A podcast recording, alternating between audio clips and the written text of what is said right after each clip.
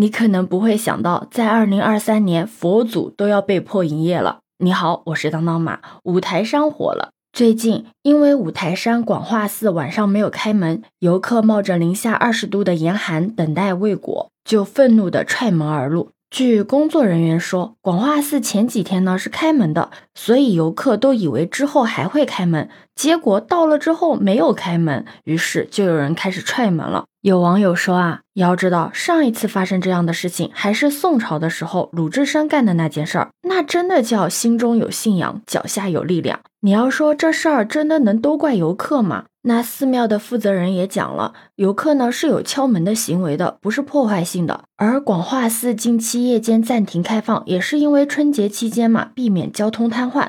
寺庙方也因为自己没有在网络发布临时关闭通知，表示歉意。其实讲到这里，你也就知道了，广化寺破门而入的事情呢，主要就是因为广化寺呢，为了防止五台山景区拥堵，而夜间关门的消息没有及时的向社会发布，让不少游客因此而白来了一趟，无法观赏夜景，而且再加上这个夜间的气候阴冷，所以难免有怨气。景区呢，确实应该自查自纠，改进服务。但是踹门的游客也应该反省一下自己的行为。虽然你强行把门给踹开了，寺庙也营业了两小时，但是。你说你踹了门再进去拜佛，真的会有用吗？不知道你知不知道杭州导游小黑？我觉得他那个视频分析的就很有道理。这事儿发生的根本原因可能是在于五台山的管理上面。虽然说五台山是有管委会的，而且这个景区的管委会的级别还特别的高，但是他说了算吗？我们都知道寺庙是有它独特的管理方式的，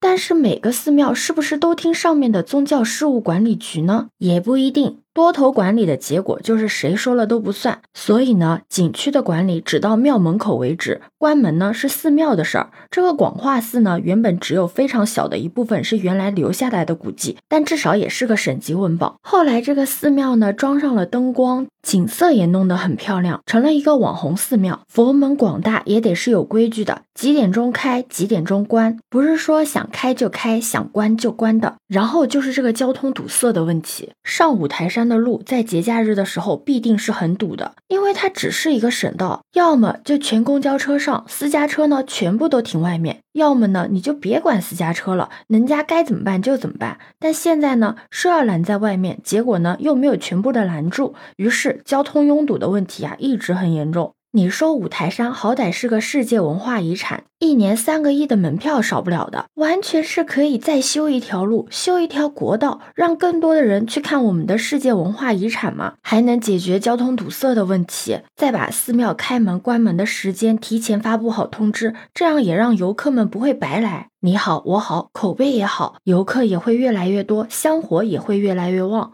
对吧？对此你有什么看法呢？可以把你的想法留在评论区哦。